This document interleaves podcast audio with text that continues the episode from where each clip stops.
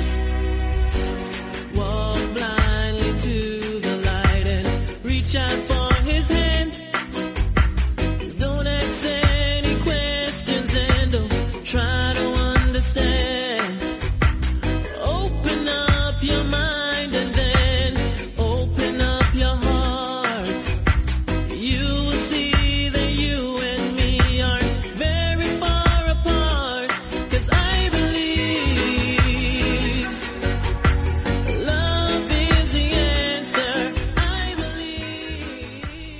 Muy buenas a todos, bienvenidos a una nueva edición de MM Adictos. La verdad es que ya no sé ni la que toca, creo que me parece que la 379 o la 380, pero ahí andamos en esa línea. Y a ver, este es el primer programa que publicamos en abierto desde hace unas cuantas semanitas. La verdad es que ha habido cosas que hacer en esta semana y ya lo advertí a los oyentes de Ivo Premium y a los de Patreon que el ritmo iba a ser diferente y que esos programas, pues para recompensar de alguna manera vuestro apoyo, se iban a dejar exclusivamente para Ivo Premium. Pero ahora ya vamos a retomar, ya esas obligaciones se han despejado un poquito en el horizonte, con lo cual vamos a retomar algo más el ritmo. Y este es el primer programa en abierto que hacemos no solamente este mes, sino, como digo, en una semana. Ayer, algunos pudisteis ver, bueno, todavía se puede ver, el directo que hicimos en Twitch, Twitch, eh, ¿cuál es la página? Twitch.tv eh, barra MMAdictosTV, que es el, el canal de, de Twitch de MMAdictos, donde podéis asistir ahí. Y... em, pues bueno, ahora mismo estamos de hecho en directo, haciendo este programa en directo y podéis comentar lo que queráis. Y, y ayer hicimos un directo donde estuvimos hablando de la previa de esa card de UFC 259. Estuvimos hablando un poquito de los combates de la card preliminar, de la parte de la main card y ese vídeo todavía está en el canal por si queréis comprobarlo. Eh, si, no- bueno, si os hace ilusión, aunque como estamos haciendo ya el, resumen del evento, el análisis del evento, pues es un poco penco, ¿no? Pero bueno, que sepáis que eso está ahí. Eh, entonces, lo que vamos a hacer hoy va a ser solamente el análisis de la main card. Solamente el pay-per-view. Esas cinco peleas que tuvimos en, en la card principal para acelerar un poco, porque los otros eran 10 combates y fueron muchos y hay que eh, tomárselo con tranquilidad. Es duro ver tantos combates a lo largo de un día nada más. Entonces, eh, hoy, UFC 259 y a lo largo de la semana pues pondremos el resto de la cara. Eso sí, tenéis que dejarme que os hable de Dragon, Dragon Magazine, no podía ser de otra manera. Dragon, también, la comunidad Dragon, por supuesto. Desde ahora mismo están 12 euros la suscripción. ¿Y qué es lo que podéis encontrar en la comunidad Dragon? Pues podéis encontrar más de mil vídeos, más de 700 clases de multitud de artes marciales, deporte de contacto, por supuesto MMA y grappling, entrenamiento físico de todo tipo, ahora que ya vamos acercándonos a- al verano, ¿no? Ya estamos en marzo. Y bueno, parece que la Semana Santa va a seguir todo cerrado, pero el verano ya no se sabe, ¿no? Si vamos a llegar a ese objetivo que dicen de vacunados para esta maldita pandemia. Pero bueno, pues si queréis tentar a la suerte, ya sabéis, la comunidad Dragon, dragonz.es. Además de esos vídeos, esos tutoriales, esas clases, tenéis otra serie de ventajas que van desde un 15% de descuento en productos de la marca Dragons, que podéis adquirirlo también a través de su página web, con gastos de envío gratuito importante, un 50% de descuento en eventos y seminarios que estén coorganizados por la marca Dragons, y por supuesto el acceso a uno de los grandes activos ¿no? de la marca, que es la revista Dragon Magazine, en formato digital y en formato papel. En formato digital tendréis acceso- a todos los números que se han sacado hasta ahora. En el caso de la versión en papel, pues se os enviará en el momento que os deis de alta. Todo esto a 12 euros la suscripción, sin compromiso de permanencia ninguno. Y si queréis más Dragon, queréis más Nacho Serapio, donde podéis acudir también a su canal de Twitch, también, que hace directo a lo largo de toda la semana, que es eh, twitch.tv barra artes marciales. Es sorprendente, lo he dicho ya alguna vez, pero sí, artes marciales no estaba cogido en el momento de hacerlo, Nacho.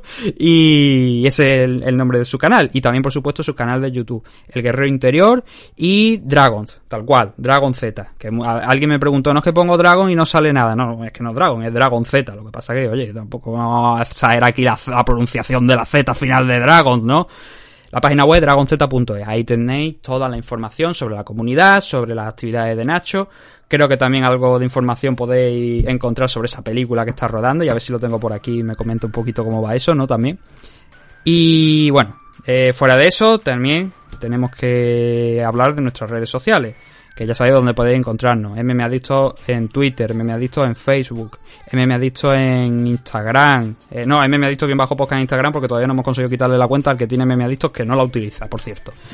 Y bueno, yo tampoco utilizo la Instagram de MMA Adicto, pero bueno, la- eso, eso, es otra historia. Por correo electrónico mmadicto.gmail.com eh, también en los canales de Evox, Apple Podcast, eh, Google Podcast y cuál era el otro, Spotify también. Ahí también podéis encontrar el programa.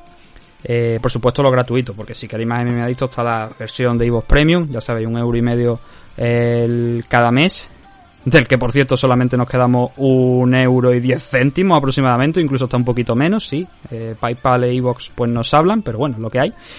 Y entonces ahí tenéis pues acceso a todo lo, el contenido de, en audio de iVoox Premium que hemos ido subiendo. Hay previas, hay algunas cosas que normalmente no se pueden decir incluso en abierto, algún programa especial también. A ver si vamos a...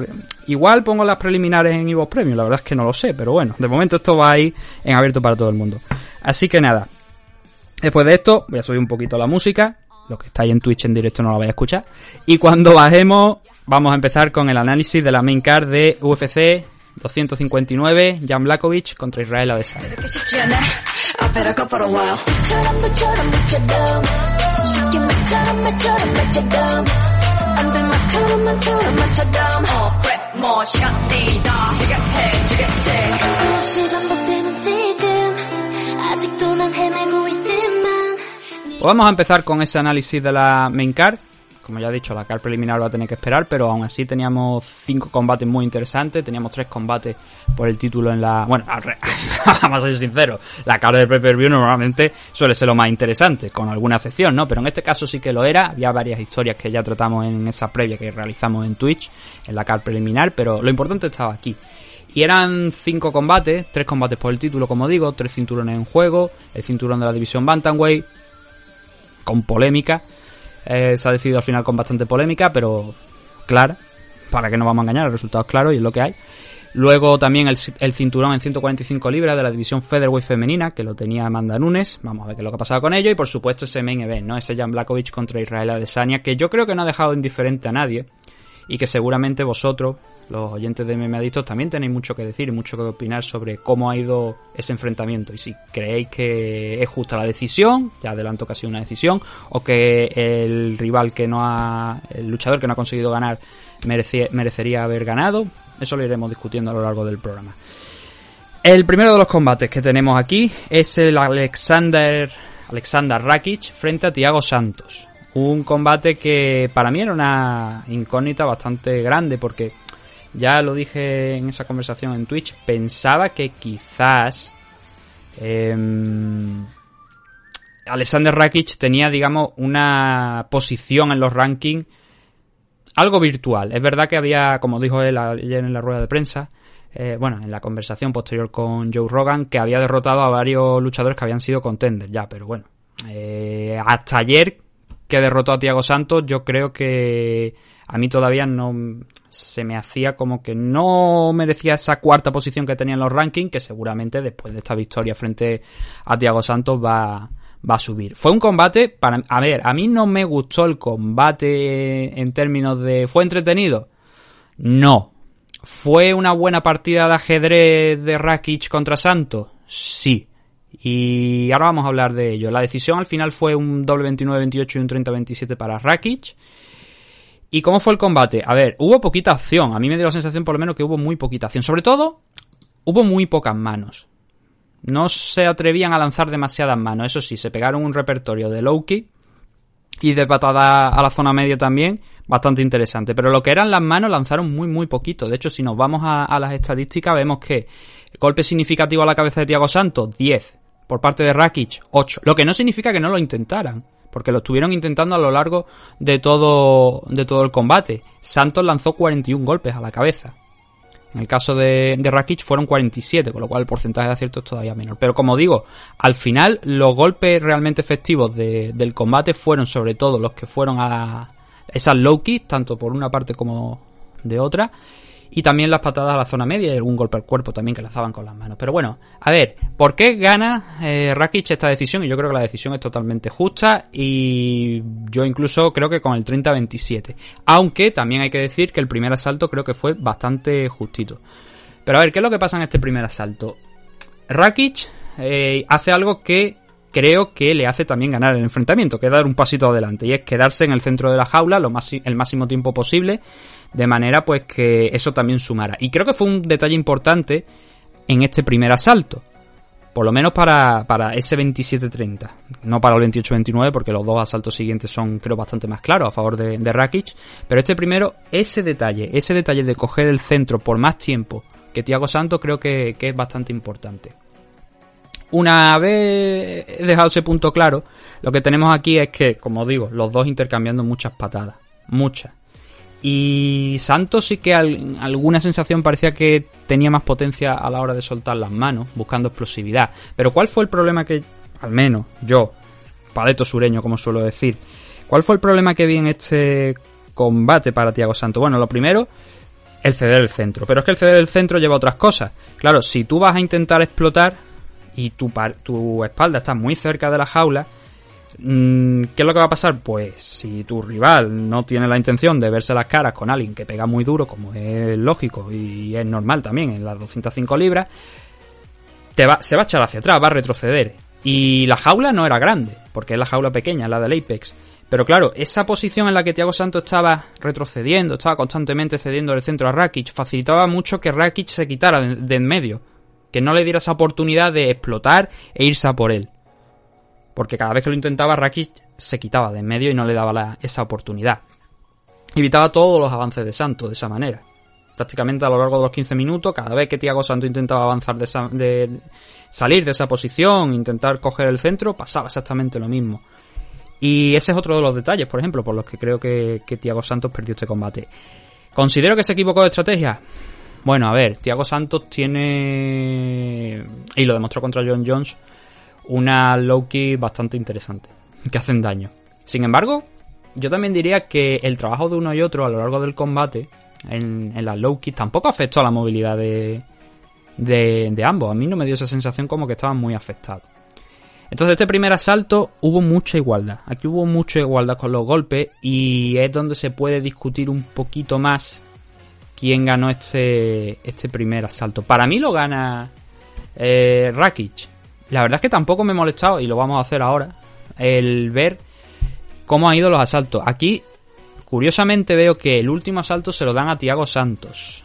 Y yo no lo tengo tan claro que el último asalto sea para Tiago Santos, dentro de esos 29-28 que, estoy hablando. La verdad es que no, no, lo acabo yo de ver, pero bueno, ahora llegaremos a ese, a ese tercer asalto. El segundo, Rakic, otra de las cosas que hizo, al ver que Thiago Santos, pues que es una amenaza, también empezó a trabajar con el jab, empezó a sacar la mano, por lo menos para medir distancia, e ir ya haciéndole algún amago de, bueno, si te acercas, pues vamos a ver. Por cierto, no lo he comentado, pero Thiago Santos desde el primer asalto estuvo cambiando guardia, pasaba de zurdo a diestro, intentando a ver si podía poner algo, de algo nervioso a, a, a Rakic, causar algún error o algo, pero iba cambiando de guardia también para, entiendo, sembrar algo de dudas en, en Rakic y eh, eh, hay que decir que, Alexander no cayó en, las trampas. Aquí hay una cosa por la que creo que Rakic gana el asalto además de, manera bastante evidente. Y es que hay un punto donde dentro de eh, ese avance que Rakic normalmente hacía, chocan cerca de la jaula, Rakic pone, pone contra la pared a, a Tiago Santo. Y en ese momento, igual no mucho tiempo, la verdad es que mirando las estadísticas, que ya sabéis que a veces no te lo dan correctamente, pero aquí pone que es aproximadamente algo más de un minuto, poco más de un minuto, pero ese minuto, ese poco más de un minuto, fue suficiente para que Rakic controlara la situación. Mm, sin hacer demasiado, porque sí que podíamos considerar que, que, claro, a lo mejor el plan en su mente era intentar derribar a Tiago Santos, pero simplemente lo puso contra la jaula, empezó a esa batalla de golpes cortos, golpes al abdomen, pisar a intentar con, el pie ir pisando a su rival. Tiago Santos también contestaba con esas rodillas cortas también y algún que otro golpe, pero al final que tenía la espalda contra, contra la jaula era él, y eso mm, le debería haber penalizado y creo que así también lo vieron los jueces. Y el segundo salto es Rakic, es para Rakic, con bastante más claridad de lo que se había visto en, en el primer asalto. A partir de ahí, pues yo creo que ya tenía ganada la pelea. Eh, entiendo también que estaba la otra versión donde hay gente que a lo mejor puede opinar que Tiago Santos ganó el primer asalto. La verdad es que no, no lo discuto. Yo, yo creo que Santos no gana el combate de ninguna de las maneras. Pero bueno, a ver, eh, con eso en mente nos movemos al tercero. Donde Santos siguió haciendo lo mismo, mm, pero con un punto quizás más de intensidad. Y, hubo también un cambio de estrategia en este tercer asalto por parte de Tiago Santos. Ya pasó de intentar dejar ir las manos y, y patear abajo, eh, pasó a intentar derribar a, a Rakic. Creo que fueron un par de ocasiones en las que lo intentó y Rakic además lo, lo detuvo bastante fácil, sin muchas dificultades, incluso revirtió la posición, lo puso contra la jaula, pero al momento de ponerlo contra la jaula lo que hizo fue separarse, viendo que estaba haciendo un buen trabajo en standing y que no tenía la necesidad de ponerlo ahí, de estar en esa situación un poquito más. Luego sí que vimos que Rakic volvió a esa situación, ¿no? Pero bueno, en un principio ya digo, el tercer asalto es poco más parecido a lo que habíamos visto. Con la excepción esa, que a Tiago lo vimos un poquito más activo. Pero ¿cuánto es más activo? Yo creo que del tercer asalto, sobre todo, lo que Thiago San- lo que vemos mucho en Tiago Santos es lanzar golpes desde fuera, desde bastante fuera, lanzar low kick. Bueno, en parte el repertorio que había estado lanzando hasta, hasta ese momento a lo largo de, de los 10 minutos anteriores. Y Rakic aquí también, ahora sí, sí que intentó el, derribar de manera activa, digamos, por manera activa, entendedme a lo que me refiero, que sí que hubo cambio de nivel, intentando ver si podía derribar a Thiago Santos, no el ponerlo contra la jaula como había hecho eh, en el segundo salto de manera directa, sino intentar cambiar el nivel, intentar derribarlo. Y no lo consiguió, pero al menos eso le permitió volver a tener el control al igual que en el segundo asalto. Con lo cual, eh, yo creo que el tercer asalto, aunque lo- los golpes no acompañen, yo creo que Rakic con el control, con lo que estuvo haciendo a lo largo de, del el combate, o sea, de ese tercer asalto, creo que también lo gana. Pero puedo entender cuando la gente dice que ese tercer asalto es para Thiago Santos. Lo puedo llegar a entender. Eso sí, para mí la decisión sobre todo creo que pasa por el primero. Por el primero que lo considero muy muy igualado por ambas partes y que ahí creo que, repito, como he dicho antes, juega un, un papel muy importante el tema de tener el centro, el tema de estar controlando la jaula, porque al final, cuando hay mucha igualdad, es el último aspecto que se juzga. Y creo que eso Rakic lo controló. Luego, en rueda de prensa, una vez yo, bueno, en rueda de prensa, la conversación con Joe Rogan, una vez había terminado ya el combate, habían decretado que era el ganador. Vaya por delante, que a mí este combate no me ha dado la sensación que ninguno de los dos, especialmente, bueno, el ganador es Rakic, merezca la oportunidad antes que Glover Teixeira de enfrentarse por el, por el título. También, sobre todo, teniendo en cuenta que creo que dentro de unas semanas, si no, a lo mejor hasta la semana que viene, pero me parece que es a final de mes, vamos a tener el Dominic Reyes contra Jiri Prochaska.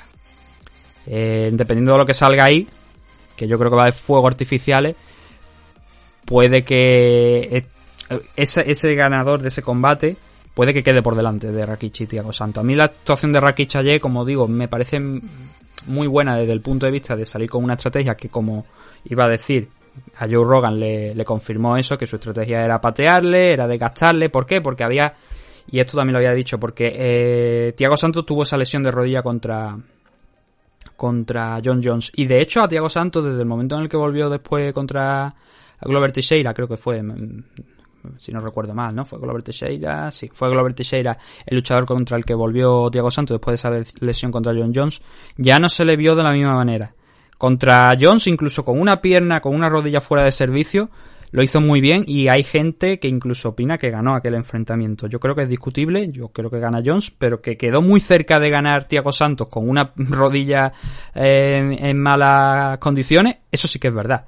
Y entonces, claro, esa lesión llevó a Rakic a una estrategia, según sus propias palabras, en la que, en la que pensó, voy a patearle porque esas lesiones son complicadas. Y creo que además también, ahí ya desconecté, ya la verdad es que no le presté mucha atención, pero creo que me parece que mencionó que él también había experimentado un problema similar y que eh, por eso también tenía la experiencia y sabía que era algo que podía perjudicar a Thiago Santos y que intentó hacerlo. Desde luego los dos salieron con la misma estrategia. Lo que pasa es que a Rakic al final le funcionó, tuvo un punto extra y Thiago Santos se molestó por la decisión cuando levanta la, la mano en Jardín de ganador del combate y, es Rakic, a Tiago Santos se le ve como molesto, pero es que yo creo que Tiago Santos después del enfrentamiento de ayer no puede estar molesto.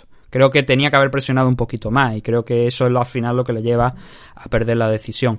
No se puede no se puede querer ganar un combate estando durante gran parte o por lo menos digamos 10 minutos cediendo el centro a, a tu rival, retrocediendo, que no era constante tampoco porque había alguna alternancia pero esperaba bastante más de Tiago Santos y la verdad es que sus acciones han bajado mucho y cayendo prácticamente en picado porque esta es su tercera derrota consecutiva, segunda después de, de la oportunidad por el título contra John Jones y yo ya no sé si son problemas de rodillas, si a nivel mental o a lo que es, pero está claro, creo que es innegable que su estado de forma ha bajado mucho y es un hombre que fue capaz de noquear al actual campeón, a Jan Blakovic y eso hay que, hay que valorarlo, pero bueno, Oye, vendrán tiempos mejores o no. Esto es algo que ahora mismo Tiago Santos creo que tiene que sentarse y pensar, sobre todo porque ya tiene 37 años y no, no es un chaval. Pero bueno, también tenemos ahí a Glover Teixeira, que creo que está por encima de los 40 y ahí está en primera posición de los rankings y probablemente sea el siguiente en línea por el título.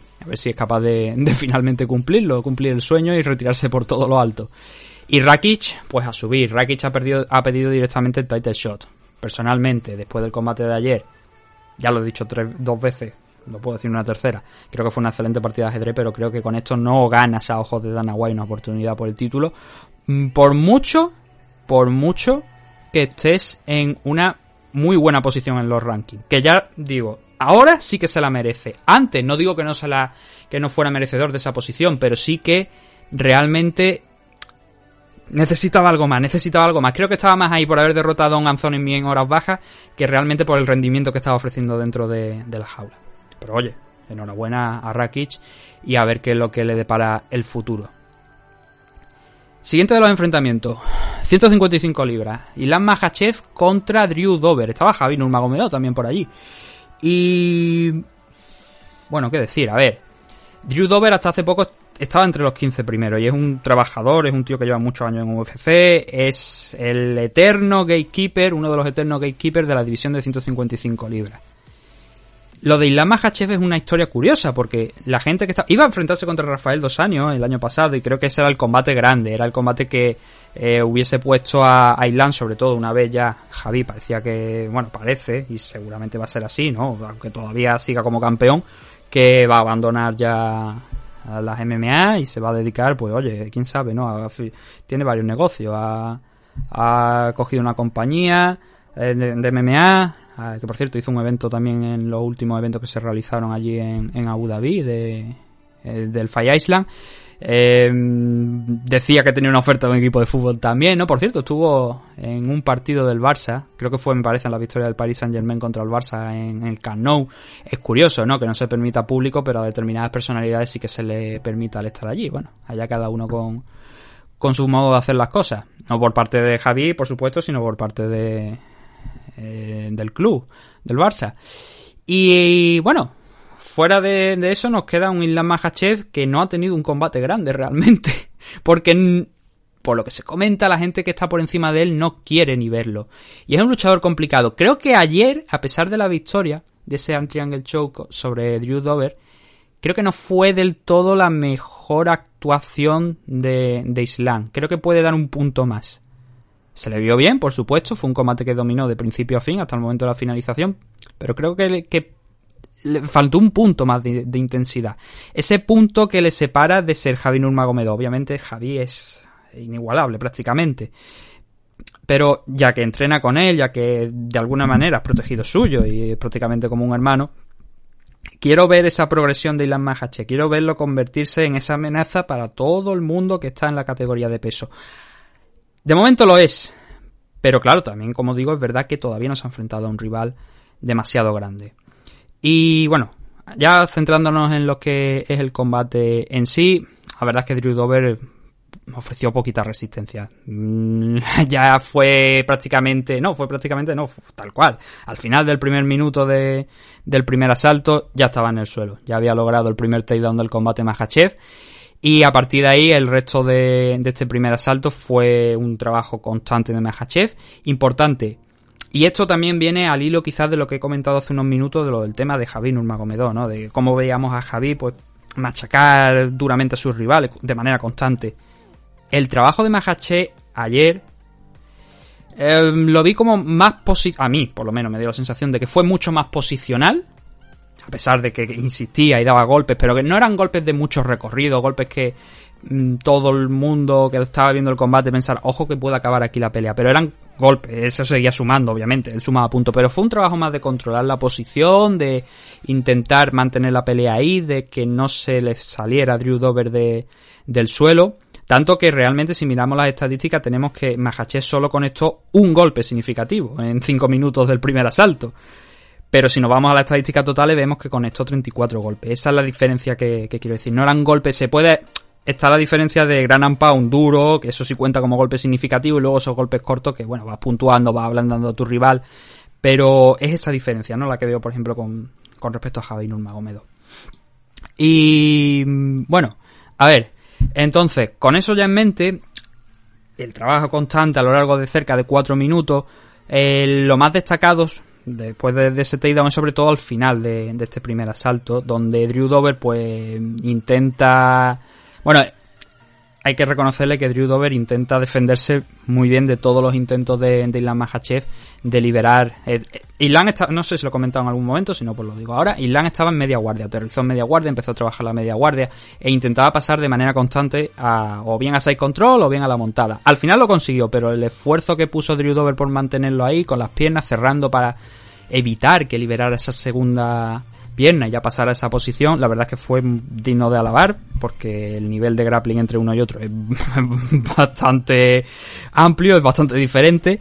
Eh, y al final lo consiguió, pero sobre todo al final, en los últimos segundos, hay un momento donde eh, Islam explota, se lían en un scramble donde casi logra la montada, está en la espalda también, según le iba, iba la posición en, en esos momentos, y luego optó directamente por atacar un, un armbar.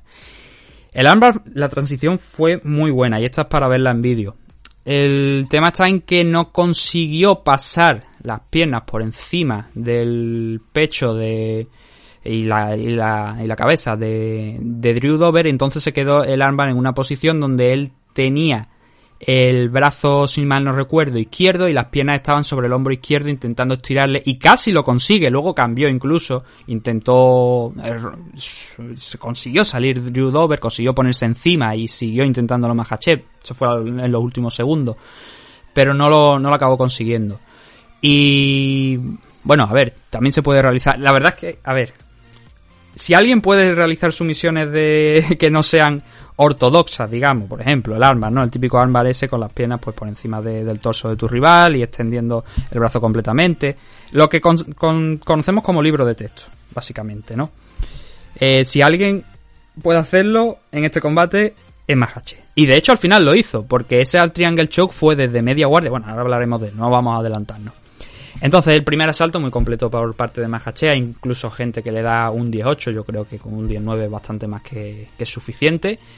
Y el segundo, pues prácticamente igual que el primero. En el primer minuto, nuevamente Mahachev derriba a, a Drew Dover y a partir de ahí, pues nuevamente empieza a trabajar. Y lo mismo, misma historia. El análisis del segundo asalto es prácticamente idéntico de, del, del primero, con la excepción que Drew Dover consiguió acercarse a la pared de la jaula. No es lo mismo, obviamente, tener la pared de la jaula cerca que estar en el mismo centro, donde ahí, que fue lo que pasó en el primero, que estaban prácticamente en el centro de la jaula, y eso complicó mucho las posibilidades de Drew Dover de levantarse. En el segundo asalto, ahí sí que consiguió un poco acercarse a la jaula y tuvo Mahache que esforzarse un poquito más por mantenerlo. Él entró, entró en un principio en la guardia y parecía que estaba bastante contento en esa posición. Drew Dover intentó utilizar la pared para levantarse, el, pero el, control que estaba ejerciendo Mahache sobre las piernas era lo que la cintura, las piernas de, de, Drew Dover era lo que le impedía realmente a, a, Drew el levantarse, el salir de ahí y al final fue pues lo que hizo que se mantuviera en el suelo durante cerca de, según las estadísticas, cuatro minutos y medio. Otro muy buen asalto para, Mahachev, nuevamente ese gran pound duro no salía, pero sí que sumaba puntos y seguía controlando la posición, con lo cual el 10-9 también cayó aquí, cerca de un 18 también diría yo, y el tercero es donde ya se produce la, finalización, donde Mahachev, pues prácticamente en 25 o 30 segundos lo volvió a derribar.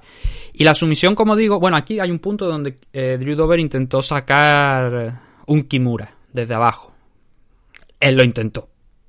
Vamos a aplaudirle, porque es complicado, pero lo intentó.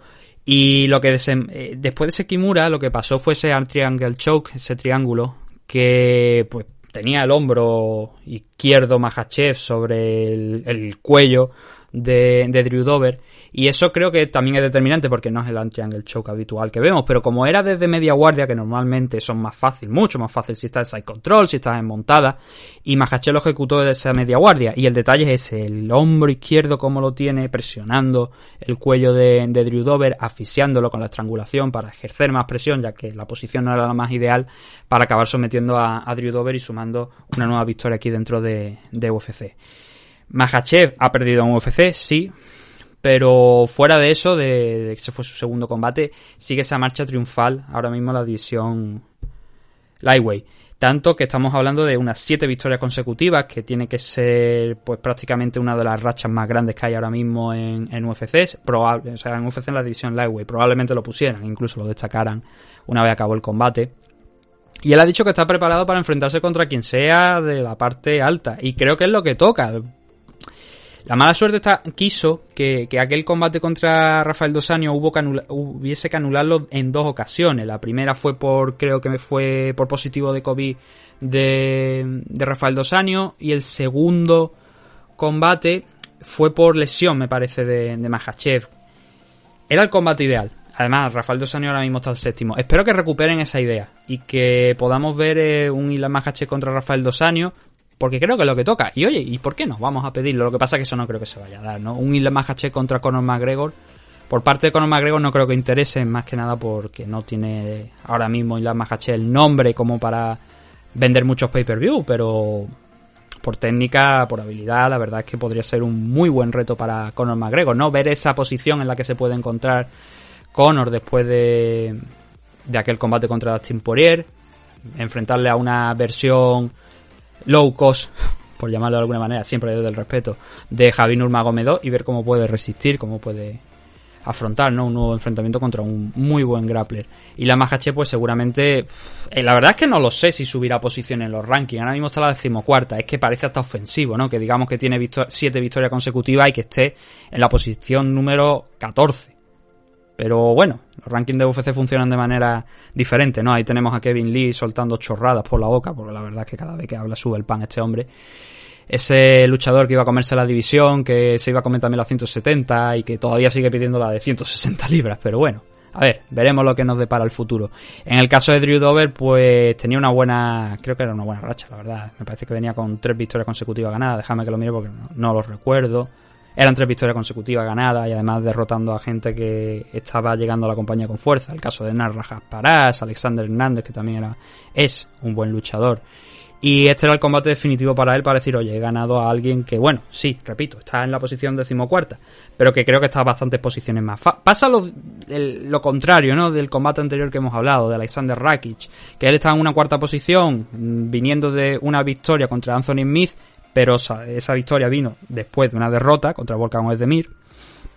Y sin embargo, Mahachev lleva siete victorias consecutivas y está en la decimocuarta. Pero bueno, aún así era la oportunidad de oro de Drew Dover de decir, oye, estoy aquí, es, eh, tengo la oportunidad de ganar a alguien grande y seguir escalando, volver a entrar en los rankings principalmente.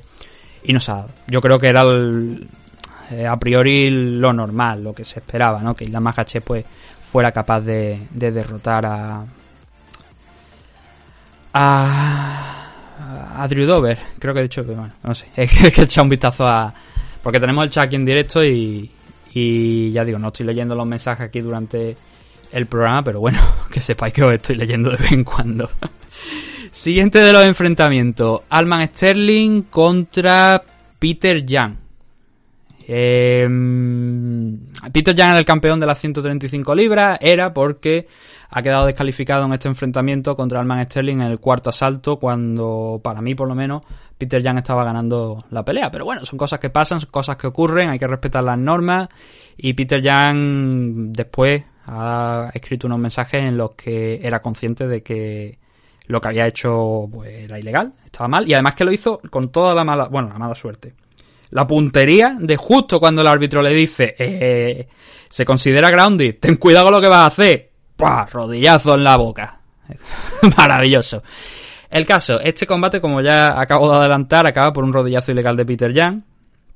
Por lo tanto, nuevo campeón de la división es Alman Sterling.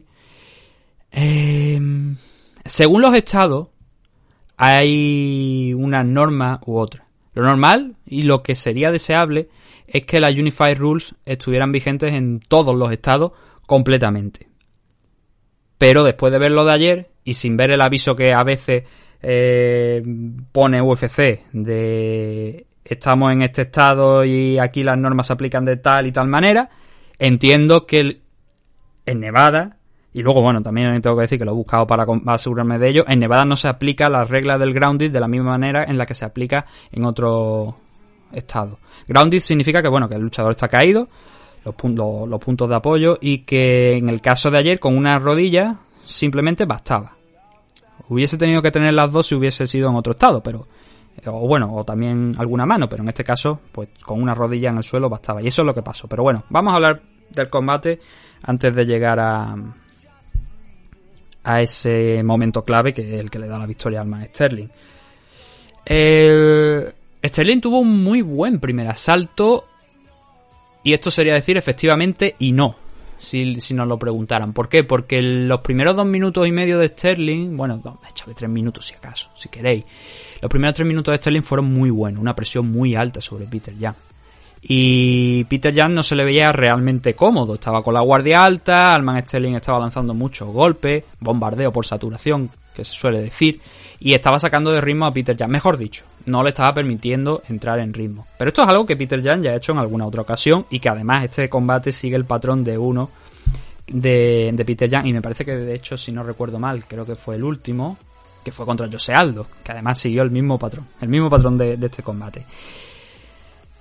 Pasado esos dos minutos y medio, tres minutos aproximadamente que pasan de, de este primer asalto en el que Sterling estuvo muy bien, estuvo intentando incluso derribar a, a Peter Jan, de hecho lo consiguió en, en alguna ocasión y Peter Jan no estaba interesado en mantenerlo en el suelo. Detalle, primer detalle importante, Peter Jan detuvo a lo largo del combate 16 takedowns de los 17 intentados por, por Alman Sterling, que puede que fueran algunos más. Esto es un punto que quiero mencionar porque en la previa, en ese esa charla que tuvimos en, en Twitch, comenté que el wrestling de, de Peter Young es muy bueno y lo pudimos ver en este enfrentamiento. Es excelente. Eso no significaba, y lo mantengo, que Alman Sterling no pueda, no, no pudiese derribarle. Lo vimos aquí. Pero sobre todo también quiero destacar que eh, Sterling es un buen grappler, tiene unos recursos bajo, unos cuantos recursos bajo la manga y a lo largo del combate ofreció muchas veces, en muchas situaciones, la guardia a Peter Young y Peter Young no quiso entrar, no, es que no lo quería prácticamente ni ver ni en pintura. En alguna ocasión sí que se atrevió a lanzar algunos golpes, pero por lo general no quiso ni verlo ni en pintura el suelo de, de Alman Sterling por lo que pudiera pasar. Oye, si está funcionando bien en striking, ¿para qué te vas a arriesgar? Entonces, retomando lo que estábamos hablando de este primer asalto, pasaron esos tres minutos, unos tres minutos excelentes. Entonces llega una, una derecha de Peter Young que hace que Alman Sterling caiga. Por fortuna para él no quedó muy muy tocado, pero sí que es verdad que eso fue un knockdown como una casa y ese sí que está registrado en las estadísticas porque lo sentó. Se levantó rápido Sterling, luego un par de segundos después, puede que dentro del mismo minuto, pateó, lo volvió a barrer con una patada baja a Sterling y fue ganando confianza Peter Young. Esa confianza que en los primeros minutos yo creo que la forma tan fuerte, la intensidad con la que salió Alman Sterling puso, pilló a, a contrapié a Peter Young, pero poco a poco fue entrando. E incluso casi le parte el cuello cuando Peter Young cogió la espalda, lo levantó y lo bajó contra la lona con fuerza, pues casi ahí eh, le parte el cuello porque la cabeza de Sterling prácticamente pegó por, primero en el suelo, pero bueno, al final salió bien la situación. Y entonces las conclusiones de este primer asalto es que para mí Peter Young lo ganó. Primero por el knockdown, segundo por el, esa casi, ese casi intento de asesinar al Sterling dentro de la jaula. Pero claro, ese primer, esa primera parte del asalto por parte de Sterling fue muy buena. Fue muy buena y se, sirve como base, la verdad, porque este combate seguramente se va a repetir, pero sirvió como y va a servir como base ese primer asalto de, de Alma Sterling. En el segundo hay que mencionar que mm, Sterling mantiene el mismo ritmo que en el, en el primer asalto. Algo menos, un puntito quizás menos, pero sí que, que lo mantuvo. Y también no tuvo un cambio de estrategia, no se puede considerar que tuviera un cambio de estrategia porque ya lo había hecho en el primer asalto, pero iba aquí sí que mezcló más el striking con muchos más intentos de takedown.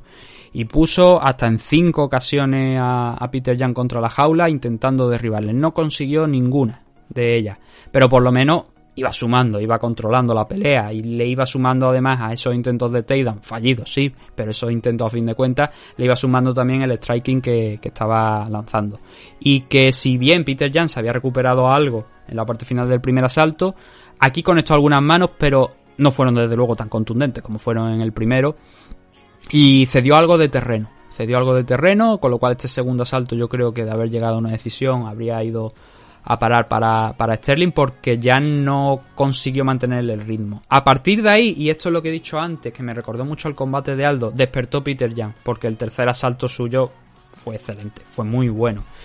Se igualaron las fuerzas en el striking, eso sí, los dos lanzaron mucho, pero también hay que sumar que aquí nuevamente Alman Sterling volvió a intentar muchos takedowns que no llegaron y sin embargo los de Peter Jan sí que lo iba lanzando. De hecho no sé si fue aquí en este donde hizo un movimiento que eso también está, bueno, fue un throw, lo, lo co- le puso, eh, seguramente tiene un nombre en japonés, pero yo ahora no lo recuerdo, le puso el, el brazo en el lado contrario, le pasó la pierna por detrás y lo derribó, lo mandó al suelo.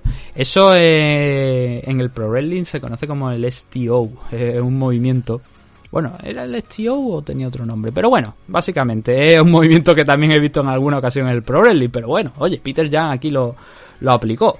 Y, y bueno, eso le sirvió para derribar en unas cuantas ocasiones a Alman Sterling, siempre sin atreverse a entrar.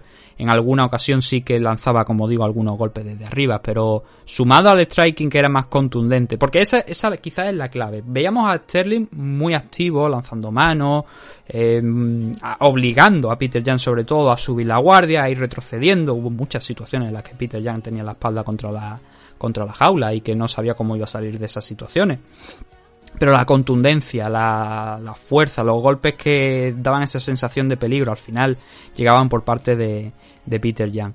Y, y aquí creo que fue más eh, de lo mismo, la verdad, en este, en este tercer asalto. Con lo cual, a ver, para mí, asalto claro también para, para Peter Jan. Y como digo, sobre todo destacando eso, que fue hasta, este, hasta este asalto fue una pelea muy parecida a la de, a la de José Aldo. El cuarto asalto, que es realmente el asalto de, la polémica. Eh, la estrategia de Sterling de llevarlo al suelo, pues nuevamente falla. Y Peter Jan se viene arriba y empieza ya a tener una cadencia de golpeo mucho mayor, mucho más efectiva, seleccionando mucho los golpes pero haciendo daño. Y entonces cuando llegamos al momento final, donde eh, Sterling intenta un takedown, Jan le frena muy bien, Sterling se queda sentado en el suelo y clava una rodilla, la otra no, la otra la tiene al aire. Y como ya he relatado, en ese momento el árbitro le advierte, cuidado con lo que estás haciendo y cuidado con el golpe que vaya a lanzar porque puede ser ilegal. Y lo primero que se le ocurre a Peter Jan es lanzar un rodillazo al rostro de, de Alman Sterling. Recordó mucho al primer, creo que fue el primer combate que tuvo Greg Hardy aquí en, en UFC, eh, después de pasar por el Contender Series y por otra, creo que pasó por el Contender Series, no si no recuerdo mal, y que también estuvo por ahí antes de llegar. Y que fue un rodillazo de manera totalmente deliberada. O sea, de ahí, ahí lo lleva, chaval. Claro, ya lo he dicho, en otros estados probablemente eso no habría sido, bueno, probablemente en otros estados no habría sido ilegal, pero aquí sí. Y Peter Jan pues le pegó el, ese golpe. Me viene también a la cabeza Diego Sánchez en uno de sus últimos combates, donde fue algo similar. No recuerdo contra quién fue. Le pegaron, creo que fue un rodillazo cuando estaba en el suelo, en una posición en la que no se lo podían pegar. Y él dijo. Si me. Si, si no me recupero, si digo que no me he recuperado, lo descalifican, ¿verdad? Y le dieron el, le digo al árbitro, sí, damos el combate por, por acabado y, y lo descalifican. Ah, pues entonces no me recupero. ¿Y por qué digo esto? Porque, curiosamente, Sterling Luego, se supone que tiene una concussion, ¿vale? Se supone que está conmocionado, se supone que no puede continuar el combate, pero después da una, charla íntegra con Joe Rogan. ¿Qué ha pasado aquí? Entonces, bueno, no sé si fue con Joe Rogan o fue después en la, en la rueda de prensa, ahora no recuerdo. Pero dio una charla.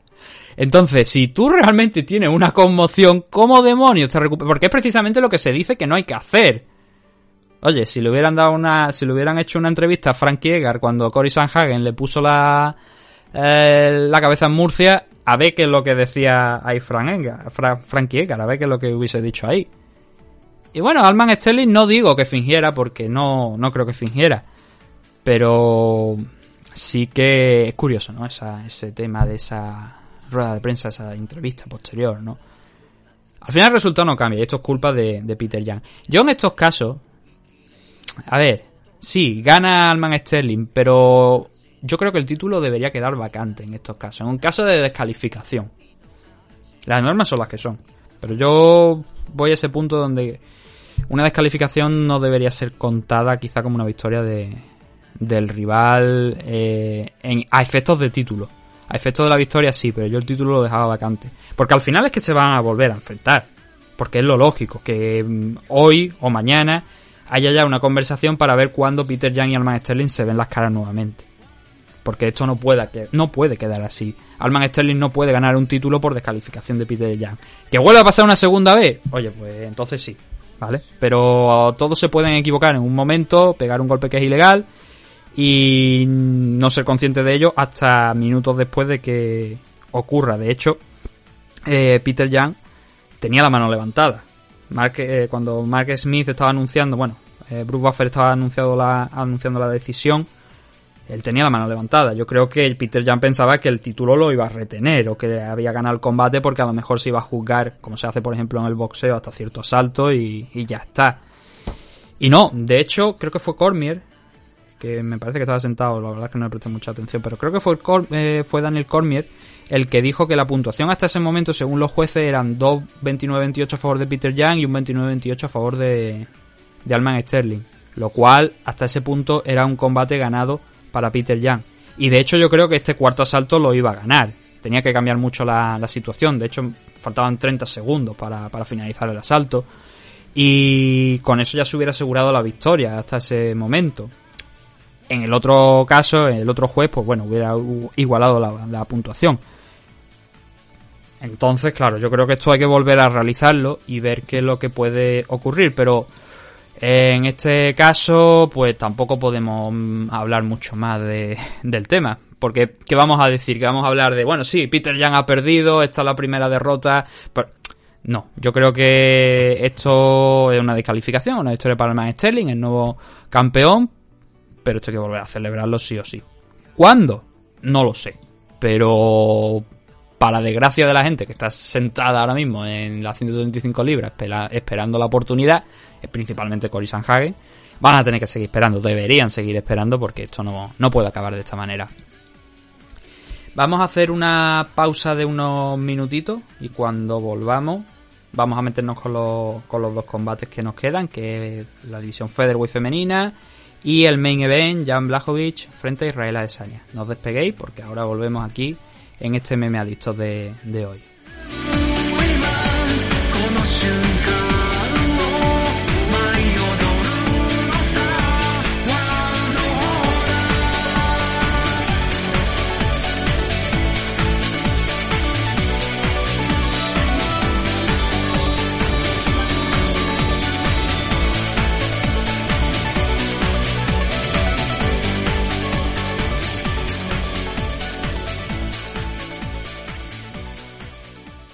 Los Caballeros de Oak es un equipo deportivo especializado en la práctica de las artes marciales mixtas, el jiu-jitsu brasileño y la modalidad de grappling. Los Caballeros de Oak cuentan con un centro de operaciones ubicado en el White Peak CrossFit de Valladolid y diversas filiales como la recién incorporada en el Nam Bandollo de Torre del Mar, en Nerja, Málaga. Como director técnico del equipo, tenemos al entrenador y árbitro internacional de MMA, Óscar Panadero, quien dirige el equipo apoyado de varios de sus entrenadores asistentes en las distintas secciones del equipo.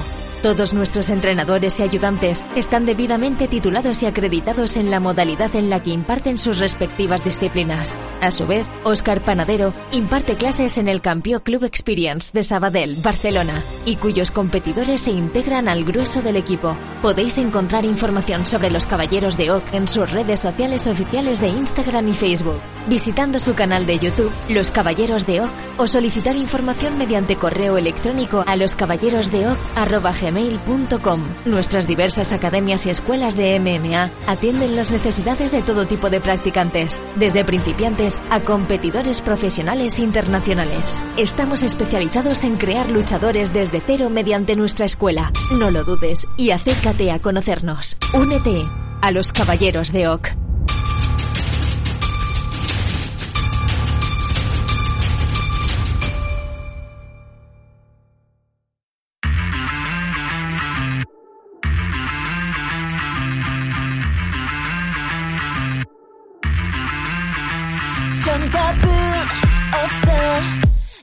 내게 맞추려 하지 마날 바꾸려고 하지 마 oh, 모든 걸 너는 다 이미 알고 있는 Ya estamos de regreso en este MM Adicto, que voy a comprobar cuál es, porque es que la verdad es que ya no lo sé, el 379, estamos en el 379.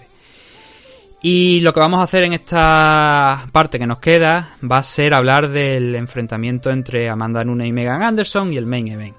Bueno, por decirlo de alguna manera, enfrentamiento entre Amanda Nunes y Megan Anderson porque Amanda Nunes volvió a retener el cinturón de las 145 libras frente a esa luchadora que nos preguntaron aquí una vez en el programa si queríamos comentar un evento que se iba a celebrar en Madrid al lado de ella en inglés, cosa que es cierta, que no me la estoy inventando. Y no pudo ser para Megan Anderson. Cayó noqueada frente. Bueno, cayó noqueada. Fue sometida frente a Amanda Nunes. Y sigue su marcha triunfal Amanda en rumbo para ser la mejor luchadora de la historia. Doy las gracias a Megan Anderson por ser esa, es- ese sacrificio, ¿no? De no tener que tragarnos un evento eterno al, fi- al ser finalizada en el primer asalto. Era, yo creo, lo que esperaba todo el mundo, que Amanda Nunes ganara este enfrentamiento, pero quizá a lo mejor que durara un poquito más Megan Anderson. Y es que Megan Anderson se puede decir poco de este combate. Tomó el centro, intentó mantener la distancia, al primera ronda Amanda Nunes empezó a retroceder. Eh, Megan buscó el takedown, que fue como, ¿por qué haces esto? A ver, dentro de lo que cabe. Eh, sí, bueno, positivo, porque que, que busque el takedown. ¿Por qué? Porque quizá era a lo mejor donde también podía pillar un poquito a contrapié a Amanda, que no lo esperara, porque pesa también Megan Anderson más y quizá ahí podía haber encontrado algo de éxito, pero fue como, oye, vamos a ir primeramente a la parte del striking, ¿no? Vamos a intentar hacer algo ahí que, oye, utiliza tu alcance, utiliza esas piernas tan largas que tiene, por mucho que la jaula sea más pequeña, ¿no? Intenta hacer algo. Pero no, Megan Anderson optó por el takedown. Fue muy fácil para, para Amanda Nunes el ponerla contra el suelo. Hay un momento donde Megan Anderson intenta levantarse de manera descarada, sin. eh, bueno, sin pensar, supongo que Amanda Nunes podía cogerle la espalda, y fue lo que pasó. Amanda le cogió la espalda, mm, hizo un triángulo muy bueno, subió un triángulo desde la parte de atrás, o sea, estaba había subido el, el agarre con las piernas y estaba realizando un triángulo. Y bueno, de hecho la victoria es un triángulo invertido. Un armbar, eh, pero mediante un triángulo, pero invertido. ¿Por qué? Por, la posición en la que queda. Imaginaos, por ejemplo, esa sumisión con la que Fedor, con la que Fabricio Verdún sometió a Fedor, pero invertida. Es decir, Amanda Nunes en el suelo, Megan Anderson boca arriba, e intentando Amanda pues subir ese triángulo y someterla con ese armbar. Y ya está. Y es que no hay más. Es que fue una de las victorias más fáciles que ha tenido Amanda Nunes aquí en, en UFC y que menos ha tenido que trabajar. Porque es que Megan Anderson no puso prácticamente resistencia alguna. Yo no sé, incluso vamos a mirar las estadísticas para ver si, si Megan Anderson... Bueno, al menos conectó dos golpes. Megan Anderson, al menos conectó dos golpes. Pero claro, es que... No sé. A ver, había hablado mucho Megan Anderson. Decía que ninguna luchadora con la que se había enfrentado... eh, Amanda tenía la potencia de golpeo que tenía ella, cosa que teniendo en cuenta que Amanda se ha enfrentado contra Chris Cyborg es algo que quedaba en tela de juicio. Entiendo que era una manera de venderse, pero claro, oye, te plantas en una rueda de prensa previa al evento, eh, uno de los pay-per-view más importantes de lo que llevamos de año, y sueltas eso. Esto es como el meme aquel donde te ve a Jesucristo con los apóstoles diciéndote, digo que invites a tres e invitas a todo el puto pueblo, pues igual. Exactamente igual. O sea, ¿cómo se te ocurre decir semejante patraña delante de una rueda de prensa que está viendo miles de personas? Al final llega el sábado, que es cuando cuentan las cosas, y dentro de la jaula es donde se habla, como dijo Juan Espino. y Amanda Nunes no, no necesitó hablar, eh, sino someterla en poquito tiempo, en solamente dos minutos. Y es lo que hay, es lo que hay. Amanda Nunes sigue esa racha triunfal. Lleva ya, pues, a saber cuántas lleva. Déjame que lo mire porque son 3, 9, creo que son 12 victorias consecutivas que lleva. Desde luego ha defendido toda la- en todas las ocasiones el cinturón de la división Featherweight. Creo que el de la Bantamweight me parece que en el momento de ganarlo tampoco lo, lo ha soltado ya. Sí, no lo ha soltado, sino que lleva ya muchas defensas consecutivas. Y sí que se va acercando a esa marca de mejor luchadora de la historia. Desde luego, seguro, eh, por ejemplo, muchos de los que estáis aquí en, en el chat estáis pensando que, que sí, que, que Amanda Nunes es de la mejor, de la, la mejor, mejor dicho, luchadora de la historia. Está en ruta, para mí está en ruta y seguramente lo va a ser. Pero también es verdad que creo que una revancha contra Chris Cyborg es bastante necesaria y que no se va a dar, que ese es el detalle, ¿no? Que no se va a dar. Ver si Cyborg, que ahora lo está haciendo bien en Bellator, puede mantener la cabeza fría, cosa que creo que no hizo en el primer enfrentamiento, y vengar esa derrota contra Megan Anderson y salir de ese debate sobre quién es la mejor luchadora de la historia. Obviamente para mí no es ninguna de las dos, para mí es Megumi Fuji, pero eso es otra historia que no viene hoy al caso. Y bueno, simplemente pues eso, eh, una división que estaba muerta, porque la división Featherweight estaba muerta, va a seguir muerta. De hecho, no hay rank, no hay un- ningún ranking de la división Featherweight, ahí figura Amanda Nunes, porque UFC consideró que todas las luchadoras que salieron del Ultimate Fighter aquel de la división Featherweight, donde precisamente también estaba Juan Espino en la división Heavyweight, pues que no tenían que estar en la división Featherweight, que tenían que bajar a la 135. Entonces nos quedamos sin división alguna una vez se fue ya Chris Cyborg. Y ahí sigue Amanda Nunes eh, de campeona, sin nadie más en la división, con lo cual yo creo que en el, en el momento en el que se retira Amanda Nunes, y puede que no esté muy lejos eso, porque ya no le queda nada que hacer, igual le dan boleto a la división Featherweight, porque no tiene mucho sentido. Hombre, en ese momento se abriría la puerta también a mm, otras luchadoras, que otras luchadoras pudieran ser campeonas, porque obviamente no hay ninguna que esté al nivel de, de Amanda. Pero teniendo en cuenta que parece que una división que ha tenido históricamente incluso menos peso que la división Flyweight, yo creo que tampoco harían, la verdad, nada mal en cerrarla. De hecho, me encantaría que cerraran la división Featherweight y que abrieran la división Atomweight, femenina, también. Porque ahí sí que hay muchas luchadoras que pueden estar. Y además pueden coger muchas de Invicta.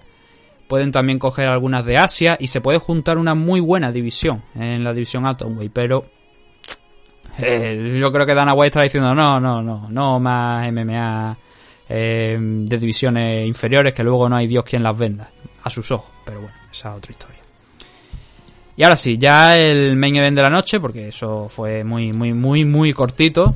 Y el main event de la noche fue Jan Blakovic contra Israel Adesanya. Victoria para Jan Blakovic frente a Israel por una decisión unánime, un doble 49-45 y un 49-46. Yo la tengo más corta. Eso no ha sonado bien. Pero, ¿por qué digo que, que la decisión mía es más corta? Porque yo tengo un 48-47 a favor de Blakovic. Y creo que la pelea se decide en el segundo asalto. Creo que es ahí donde está la clave para determinar quién gana este enfrentamiento. Desde luego, cuarto, quinto asalto. Mira, mucho, creo que aquí en el chat, por ejemplo, me parece que, que habrá alguno de los oyentes que estuvo ayer también en Twitch. Dije que a partir del cuarto, quinto, si mal no recuerdo, cuando llegaran esos asaltos de campeonato, cuando ya empezaran a pesar un poquito las piernas, que igual Blakovic, esa diferencia de peso que tenía en su favor, que era más que evidente, y ayer se notó, o sea, simplemente tenías que poner frente a frente a los dos y ver que Jan Blakovic tranquilamente podía estar 30, 35 libras por encima de, de Adesanya. Había una categoría de peso entera eh, entre ambos, y eso se notaba, los brazos de Adesanya, las piernas, con el físico enorme de Jan Blakovic. Y ese fue, uno fue una de las claves.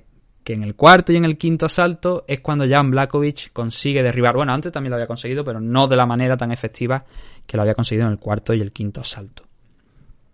Si voy aquí a ojo a mis puntuaciones, Lo curioso es que yo tengo también aquí ganando a, a Israel Adesanya por tres asaltos a, dos.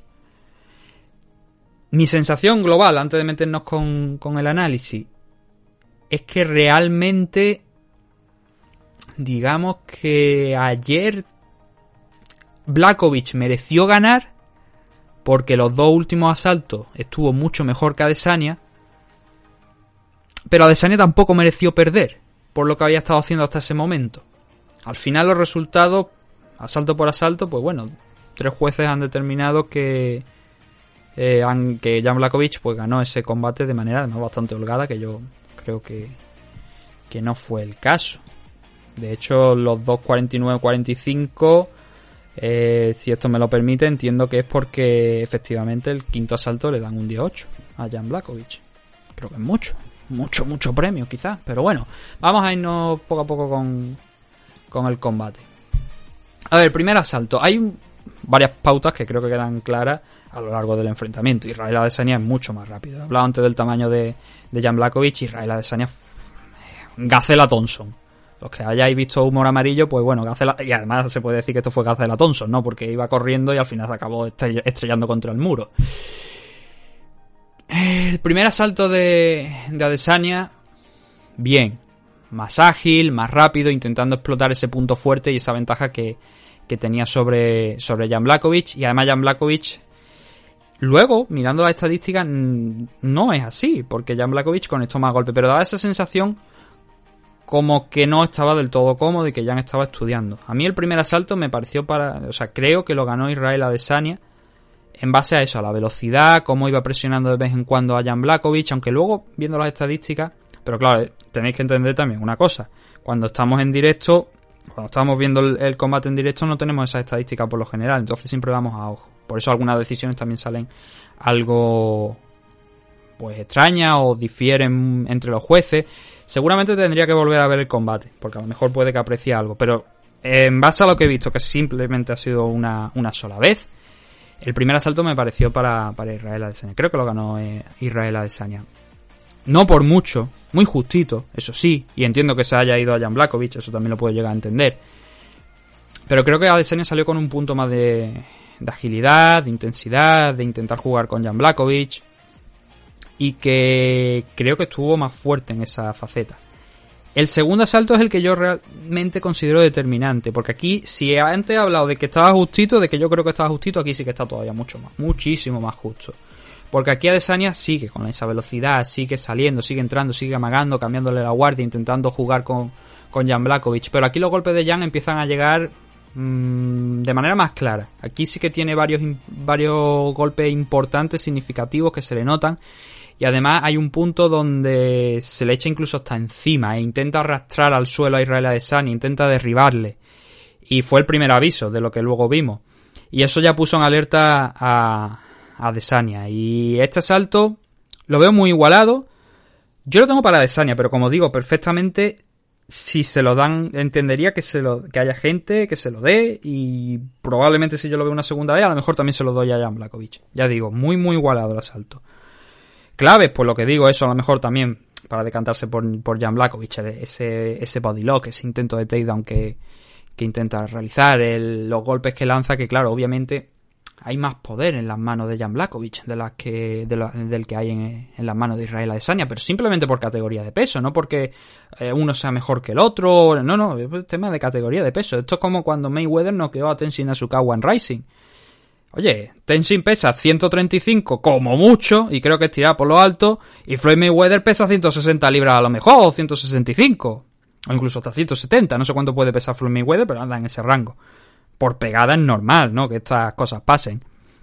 Porque en los Freak Show, por ejemplo, de Genki Sudo contra... ¿Fue Butterbean, creo, me parece? No recuerdo si fue Butterbean o Akebono. Fue Butterbean, me parece. Eh, Genki Sudo se dedicó a dar vueltas y al fin acabó sometiendo a, su rival. Pero se dedicaba a dar vueltas en el ring. ¿Por qué? Porque en el momento que lo cazara, pues, le ponía la cabeza en... a tomar por culo. Y... Bueno, con eso nos íbamos al tercer asalto, donde aquí sí que Jan Blakovic empieza a comer algo más de terreno de manera más eficiente. Y creo que este asalto también es muy justito. Los tres primeros asaltos son muy justos. Y se pueden decidir por cositas pequeñas a favor de uno u otro. Jan empezó muy bien el asalto. De hecho, para mí este, este, este inicio de asalto fue fueron los mejores momentos de Jan Blakovic en los tres primeros asaltos. No en el combate, pero sí los tres primeros asaltos porque salió a, presionar a, a Desania. A Desania yo creo que le cogió algo por sorpresa viendo lo que habíamos visto en los dos primeros asaltos y ya se las tuvo que ver.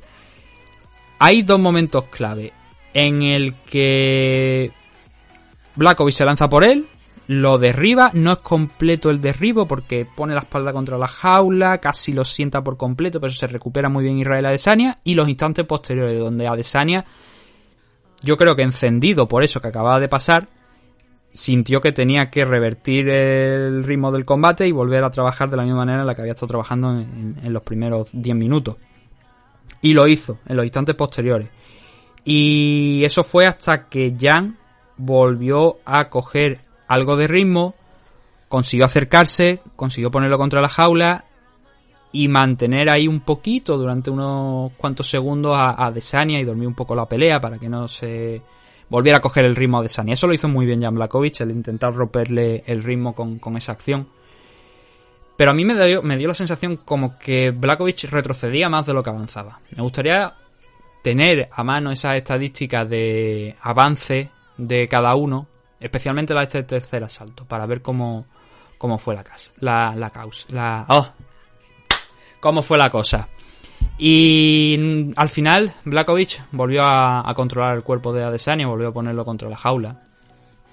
Entiendo también que este asalto se lo haya dado algunos árbitros a algunos jueces a Jan Blakovic por aquello del control contra la jaula, ese takedown medianamente acertado, medianamente completado que había conseguido. Pero creo que fue otro asalto bastante justito, muy muy muy justito. El cuarto y el quinto, pues eso ahí pues prácticamente no hay nada que analizar, porque Blakovic consiguió un takedown, en un caso estuvo tres minutos y medio, en el otro estuvo dos minutos y medio, pero claro, esos takedowns eran determinantes. Y encajan con eso que he dicho antes, que bueno, lo comenté ya en la previa, que cuando llegara, que cuando llegasen estos asaltos, este cuarto y este quinto, donde ya el cansancio estuviera ahí, donde el físico de, de Jan Blakovic pudiese llegar a ser importante por aquello de la diferencia de peso, pensaba que iba a ser. Y bueno, finalmente pues salió de esa manera. Jan Blakovic consiguió un takedown en el cuarto, un takedown en el quinto, durmió la pelea lo suficiente, trabajó golpes cortos, tampoco que fuera un gran pound excesivo, ¿no? Pero por eso me llama mucho la, la atención los 2-18. Pero sí que para sumar puntos sí que daba. Es verdad que el quinto asalto sí que es un poquito más efectivo y hay alguna, unas manos más claras. Pero tampoco una cosa bárbara, digamos, como para pensar que Jan Blakovic estaba cerca de finalizar la pelea. Yo no vi a Israel Adesanya en peligro, en especial peligro en el, en el quinto asalto, a pesar de llevarse un, una buena bolsa de golpe. Pero bueno, al final la decisión es la que he comentado. Es, bueno, no hay que, ni que decir que este cuarto, como ya lo he dicho varias veces, pero este cuarto y quinto asalto van para, para Jan Blakovic sin ningún problema. La decisión, la repito, 2.45-49 a favor de, de Jan Blakovic y un 46-49. Eh, ¿Qué significa esto? Pues la primera derrota profesional de la carrera de Israel Adesanya en MMA. ¿Era esperable? Hombre, yo creo que cuando se cierra la puerta y ve la diferencia física entre uno y otro, sí. Sí. Sí que era esperable, la verdad. Y esto tiene otra parte también interesante. Ese enfrentamiento contra John Jones, del que hablamos en Twitch eh, durante la previa hasta que hicimos, eh, Adesanya había estado insistiendo mucho en ese enfrentamiento. Si Adesanya se enfrenta contra Jones, probablemente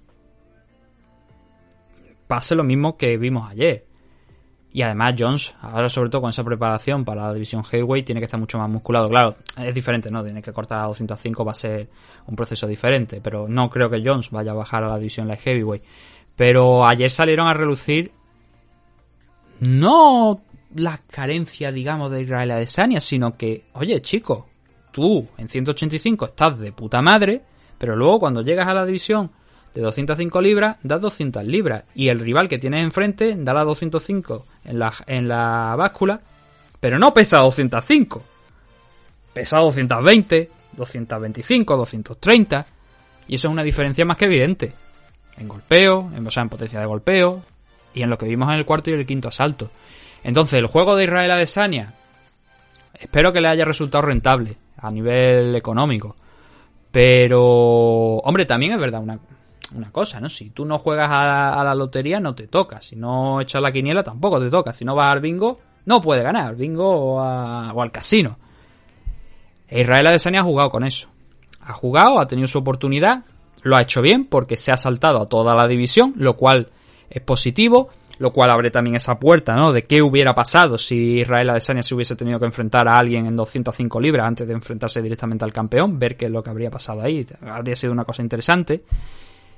Pero yo creo que mm, Adesanya ahora mismo debe bajar otra vez a 185, debe mantenerse ahí, que establezca su legado ahí, que 205 le queda grande, que son 20 libras, que no son 10 libras, que son unas cuantas más y que no hay que comerse tanto la cabeza. Que si no puede ganar a Jan Blakovic, yo creo que no hay nada que nos haga pensar que puede vencer a, John Jones. Porque Jones va a ser prácticamente igual que Jan Blakovic. Jones va a intentar derribarle seguramente. Jones, a pesar de que en muchas ocasiones en los últimos combates no le hayamos visto utilizar mucho su wrestling, es un magnífico wrestler. Y la historia puede que se repita de, enfrentarse nuevamente a, a... O sea, de enfrentarse nuevamente, de enfrentarse a John Jones. Mantente en 185. Es lo más seguro y es lo que le ha dado éxito hasta ahora. No estaba no había perdido ninguno de sus combates, estaba invicto, con un 20-0, se la ha jugado, le ha salido mal, ya está. Eso significa que Adesanya, porque es, también está esa, a lo mejor esa corriente de opinión, como que está sobrevalorado o algo, porque se ha enfrentado contra Jan Blakovic y ha perdido. Oye, no, está, estamos hablando de que Adesanya se ha enfrentado a un 230 libras aproximadamente, en la misma categoría de peso, sí, pero con una diferencia bastante eh, amplia de, de peso. Entonces esta cosa podía pasar, esto podía pasar. No sé si alguna habéis jugado, a lo mejor, habéis, o sea, habéis jugado, habéis apostado algo y os habéis llevado algunos euros. Si es así, hacednoslo saber en comentarios para ver qué es lo que apostaste y cuánto os habéis llevado así a ojo, porque creo que las apuestas estaban bastante igualadas. Obviamente, con el paso de, los minutos del combate, ya sabéis que aquello se va alterando y, y tal. Y a lo mejor, precisamente este es uno de esos combates en que esas alteraciones en las apuestas puede que fueran interesantes, ¿no? Porque el combate estaba bastante igualado. Pero bueno, al final Jan Blakovic retiene el cinturón y ya hemos hablado hace unos cuantos minutos en la primera parte de este programa de lo que le puede esperar. Principalmente, mmm, yo creo que ahora mismo el nombre es Glover Teixeira, porque Alexander Rakic, ya lo hemos dicho, después de enfrentarse a Thiago Santos, eh, lo hizo bien, pero creo que neces necesita una actuación más contundente. Y sobre todo con ese Dominic Reyes contra Jiri Prochaska. A ver, creo que se va a celebrar, no lo tengo por aquí por delante, entiendo que se va a celebrar, porque era la idea inicial, pero no he visto confirmación en la última fecha, entonces no sé si sigue adelante, si no sigue. Yo espero que sí, porque la verdad que es un buen combate. Y creo que fácilmente alguno de los dos se puede poner por delante de, de Rakic, pero bueno, eso tendrá que pasar dentro de, unas semanas. Bonos de la noche, bueno, pues eh, no los tengo por aquí, entonces, a ver, dejadme que, lo, que los mire, porque, a ver, es verdad que no hemos hablado de la CAR preliminar en este, en este programa, que lo haremos en próxima fecha, pero bueno, también podemos decir a ver cuáles han sido los bonos de la noche, que los tengo por aquí. El Fall of the Night fue para Kennedy Sechukwu frente a Carlos Ulver, y los dos Performance of the Night fueron a parar a Kai Cara France y a Uros Medic. Así que ya podéis hacer una idea de quién ganó en esos dos combates. 50.000 dólares para los cuatro. Lo siguiente que tenemos es eh, esta semana mismo, es que, es que no paramos. Eh, es el evento que va a enfrentar a Leon Edward contra el futuro campeón de la división de 170 libras, Belal Muhammad. Y además también tiene otros combates interesantes como Misha Circuno contra Ryan Span, Eric Anders contra Darren Stewart, tenemos también aquí a Ben Rockwell contra Philip Lins y si no me falla la memoria tenemos por aquí a Jinju Frey y estoy buscando un combate que es el debut de Marcelo Rojo, del argentino Marcelo Rojo en UFC frente a Charles Jourdain. Pero creo que había otro combate adicional. Ah, sí, aquí el de Manel KP frente a Mateus Nicolau, que también otro combate pues que yo personalmente tengo bastante ganas de ver. Además de Angela Hill contra Lee Yoder, en lo que mm, si Angela no gana, pues entonces ya no sé qué queda para ella. Pero bueno, eso lo comentaremos a lo largo de la semana porque todavía tenemos por delante unos cuantos días y el evento pues que es el 13 de, de marzo. Nosotros vamos a acabar aquí ya este programa, este MMA Adicto 379, nuevamente dando a todo el mundo las gracias por habernos escuchado un día más, especialmente a los que habéis estado aquí en Twitch en directo. Ahora veremos un poquito más, extenderemos un poquito más, no la grabación, sino extenderemos un poquito más ese directo que hemos tenido. Y nada, si queréis participar, pues ya sabéis, MMA TV en Twitch, ahí tenéis el canal para escuchar cuando hagamos el programa en directo también o alguna otra cosa adicional que tengo en mente un par de ideas, a ver si la podemos desarrollar en los próximos días. Lo dicho, un saludo a todos y gracias por habernos escuchado.